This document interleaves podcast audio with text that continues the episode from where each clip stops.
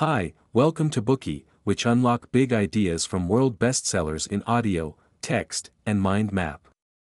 Please download Bookey at Apple Store or Google Play with more features. Get your free mind snack now. Today we will unlock the book Tiny Habits, the small changes that change everything. Many people complain of bad habits they want to change, such as eating too much junk food, not exercising enough, and not getting enough sleep. Many experts point out that when people recognize their underlying thought patterns, they can start to change their behavior. Therefore, those experts try to change people's attitudes, and thus behaviors, by having them integrate new information. According to Dr. Fogg, this is actually wrong. When you think about your experience, you may realize that merely knowing what to do isn't necessarily a game changer. We all know that we should exercise more and have a healthier diet, but not all of us can change bad habits easily. Fogg calls this idea the information action fallacy. In addition, many people think it's their fault if they cannot change their unwanted behaviors because they lack willpower or discipline. But Fogg will tell you this isn't the case. When you fail at making a change, the problem lies in the method, not you.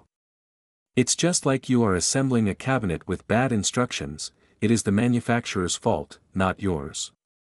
Fogg points out that it takes the right plan to make lasting change, and that's why he devised Tiny Habits as a new strategy to get the most out of your environment using incremental baby steps. The basic approach of the Tiny Habit strategy is to first choose a behavior you want to adopt, break it down into tiny habits, incorporate them into your life, and then promote its growth. Based on this approach, Dr. Fogg proposed a set of behavioral design methods. When you execute his methods, you needn't rely on willpower or reward incentives. In addition, you will feel good while making the changes, which is an important factor in making a long-lasting change. No matter how far you are from your ideal state right now, tiny habits can help you bridge the gap. This method is the result of many years of research by Dr. Fogg and has been validated by more than 40,000 people. You can use this method to change yourself, develop good behaviors, break unwanted habits, and help others make changes. We divided the contents of the book into three sections. Part 1 The Fogg Behavior Model. Part 2 Steps in Behavior Design. Part 3 How to Change Behavior. Fogg proposes a behavior model in which he states that the only three elements that influence behavior are motivation, ability, and prompts. When these three elements appear at the same time, some habitual behavior often occurs. In other words, behavior equals motivation plus ability plus prompt, or put simply, B equals M plus A plus P, motivation is the desire to act, ability is the capacity to execute a behavior, and prompt is the cue that reminds people to act. Let's take a detailed look at one of Fogg's personal experiences as an example. One day in 2010, while Fogg was listening to music on the elliptical machine in the gym, he suddenly did something strange, he donated a sum of money to the Red Cross.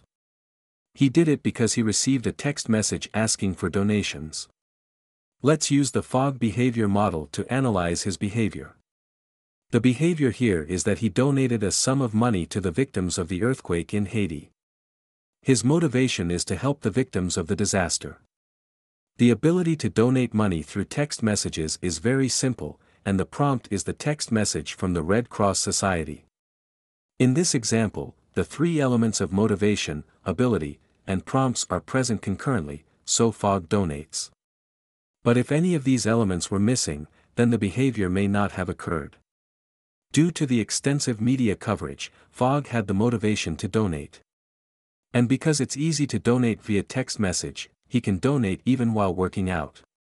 If the Red Cross was asking for donations over the phone and asking him to provide credit card information, he would have to stop exercising to retrieve his wallet from his car, which would likely have made him pass on the idea of donating.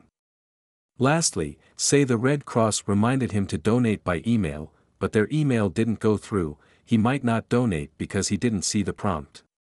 The Red Cross used the elements of MAP perfectly to encourage donations and received more than $21 million in just one week. We can also use these three elements to effectively design our desired behavior. How? Let's move to the next part. Today we are just sharing limited content. To unlock more key insights of world-class bestseller please download our app. Just search for Bookey at Apple Store or Google Play, get your free mind snack now. Dir hat dieser Podcast gefallen? Dann klicke jetzt auf Abonnieren und empfehle ihn weiter. Bleib immer auf dem Laufenden und folge uns bei Twitter, Instagram und Facebook. Mehr Podcasts findest du auf meinpodcast.de.